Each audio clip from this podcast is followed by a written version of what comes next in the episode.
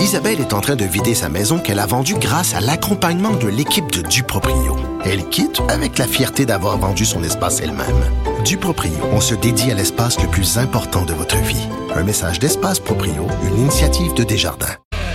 Bon, à travers tout ça, euh, on est de plus en plus nombreux à se tourner vers la musique. De temps en temps, ça fait du bien de prendre des petites pauses musicales, se changer les idées, mettre un peu de, de baume sur nos cœurs affectés. Et euh, il y a un projet vraiment qui m'a euh, tiré des larmes et des larmes de joie. Rassurez, rassurez-vous. C'est Gilles Vigneault et l'orchestre métropolitain dirigé par Yannick Nézet-Séguin. On connaît tous la chanson Les gens de mon pays de Gilles Vigneault, ben, il a décidé de modifier un petit peu les paroles pour nous lancer un message et euh, Yannick Nézet-Séguin euh, a enregistré donc une version orchestrale, une version instrumentale de cette fameuse chanson de notre poète national. Alors voici ce que ça donne les premières notes. Il n'est chanson de moi qui ne soit toute faite avec vos mots, vos pas, avec votre musique. Je vous entends jouer je vous entends chanter, je vous entends marcher, et ça va bien aller.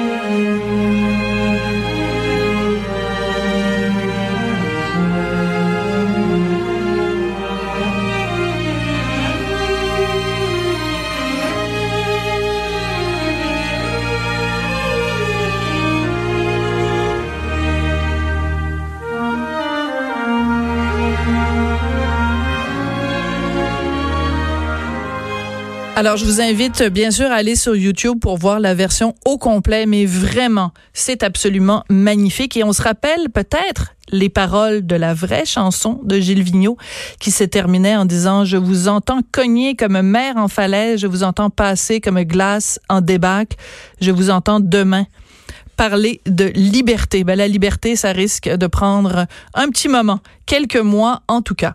Il y a beaucoup de gens qui se disent, bon, évidemment, on amorce une réflexion, qu'est-ce qui va changer? Euh, D'ailleurs, je vous signale que dans le Journal de Montréal, le Journal de Québec de demain, un numéro spécial, à quoi va ressembler le Québec après la COVID-19? Qu'est-ce qui va changer?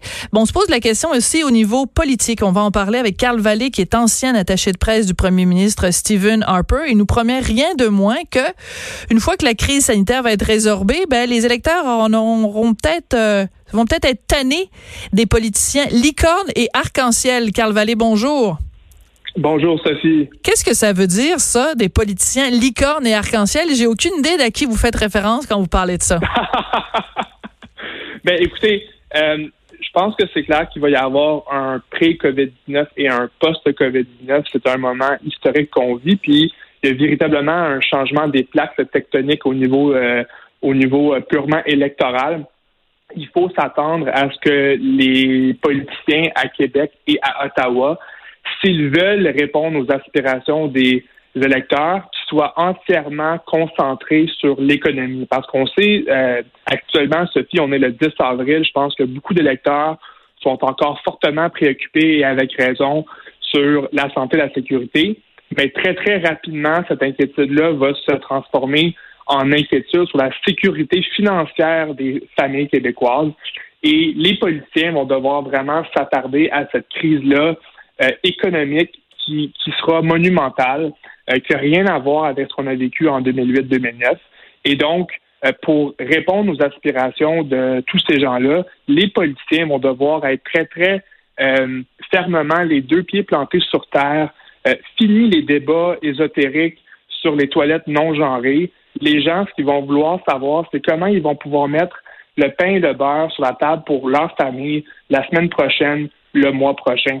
il n'y aura plus de patience pour que le type de politicien licorne et arc-en-ciel qu'on voit, par exemple, à Ottawa souvent, euh, qui, euh, qui euh, parfois ne parlent pas des choses qui sont réelles, dans le réel des gens. Oui, mais on en a aussi au Québec, là. Je pense, euh, par exemple, à certains. Je pense, comment ça s'appelle donc? Ah oui, Québec solidaire. Mais euh, bon.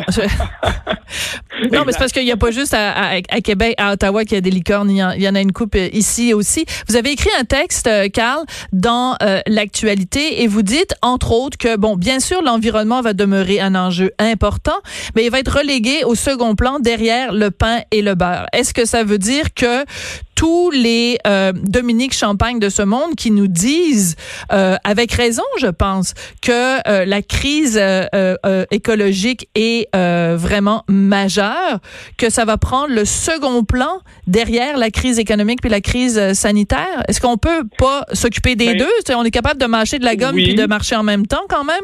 Oui, mais je pense qu'il va y avoir un certain décalement. C'est-à-dire que je, je, ne crois pas que ça sera à propos de parler de concepts comme celui de la décroissance, qui, je vous le rappelle, on est en train de vivre la décroissance en ce moment. La décroissance, ça veut dire une contraction massive de l'activité mm. économique.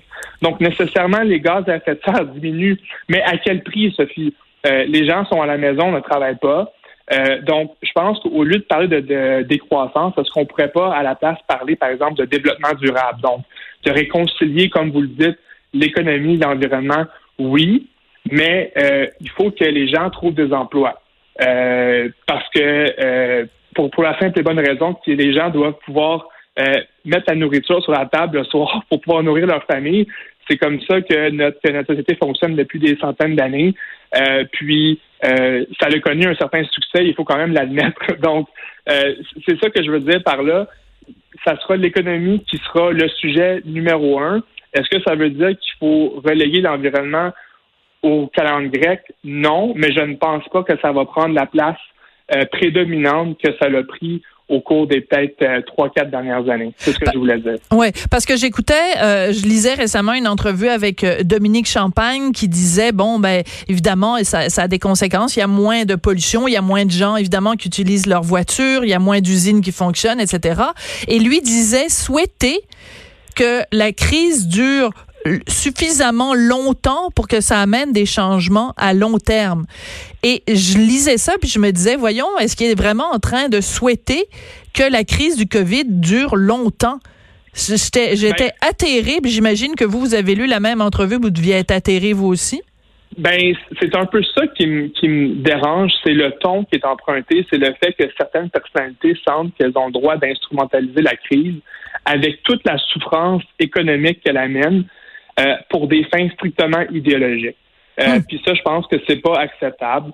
Euh, je pense qu'il faut avoir plus de compassion pour les gens, principalement, il faut le dire, des gens du secteur privé qui perdent leurs emplois, voilà. qui sont à risque. Il faut il faut en parler. Puis je pense que c'est très très malvenu. Il faut faire preuve d'une très très basse intelligence émotive pour venir penser qu'on peut convaincre des gens qui souffrent que c'est un modèle de société acceptable que de vivre comme ça à la maison. Euh, en ne sortant pas et en ne travaillant pas. Ouais, mais ils le font euh, du du du, euh, du confort de leur belle grosse maison de campagne avec un grand potager, fait qu'ils peuvent se permettre de nous faire la morale. Bon, je vais arrêter de faire de l'éditorial mais dans le cas de Dominique Champagne, disons que la, pilule, j'ai un petit peu de difficulté à l'avaler. vous venez de parler de la différence, Carl Vallée, la différence entre le secteur public et le secteur privé. Je pense qu'on n'a jamais autant mesuré la la différence, le, le fossé, le grand canyon qu'il y a en ce moment quand on fait face à ce genre de situation. Euh, le grand canyon qu'il y a entre quelqu'un qui bénéficie euh, d'un fonds de pension, euh, qui a une job assurée, qui a euh, une assurance santé, qui a des vacances payées, etc., etc., versus quelqu'un qui euh, perd sa job, qui, oui, peut-être va avoir l'argent du gouvernement canadien, mais qui compensera mm-hmm. pas pour toutes ses pertes. On, on voit vraiment il y a vraiment deux classes de citoyens face à la pandémie. On n'est pas tous égaux, là. Non, il y a clairement un fossé immense qui se creuse actuellement. D'ailleurs, je pense qu'il faut dire que ça crée un très, très grand sentiment d'iniquité et d'injustice chez les gens du secteur privé qui ont perdu leur emploi et qui voient certains de leurs voisins du secteur public qui, eux, euh, ne l'ont pas perdu. Mais il va falloir dire, par contre, que le secteur public est capable d'exister à cause de la richesse qui est créée par le secteur privé. Donc, il faut souhaiter que le, secteur privé se, euh, se relève rapidement. Absolument. Et c'est là qu'on reconnaît, Carl Vallée, le fait que vous êtes l'ancien porte-parole de, de la Ligue des contribuables du Québec. Merci beaucoup, Carl. Ça a été un plaisir de vous parler. Carl Vallée, donc ancien attaché de presse du premier ministre Stephen Harper. Vous pouvez lire son texte dans l'actualité. Je voudrais remercier Samuel Boulay-Grimard à la mise en onde, Maude Boutet et Hugo Veilleux à la recherche. Et je voudrais surtout vous remercier, vous, les auditeurs. Merci d'être là. Ça va bien aller faut pas, faut pas baisser les bras. C'est pas le moment de se décourager. C'est le moment de regarder vers en avant. Oui, ça va être long, mais on va y arriver tous ensemble.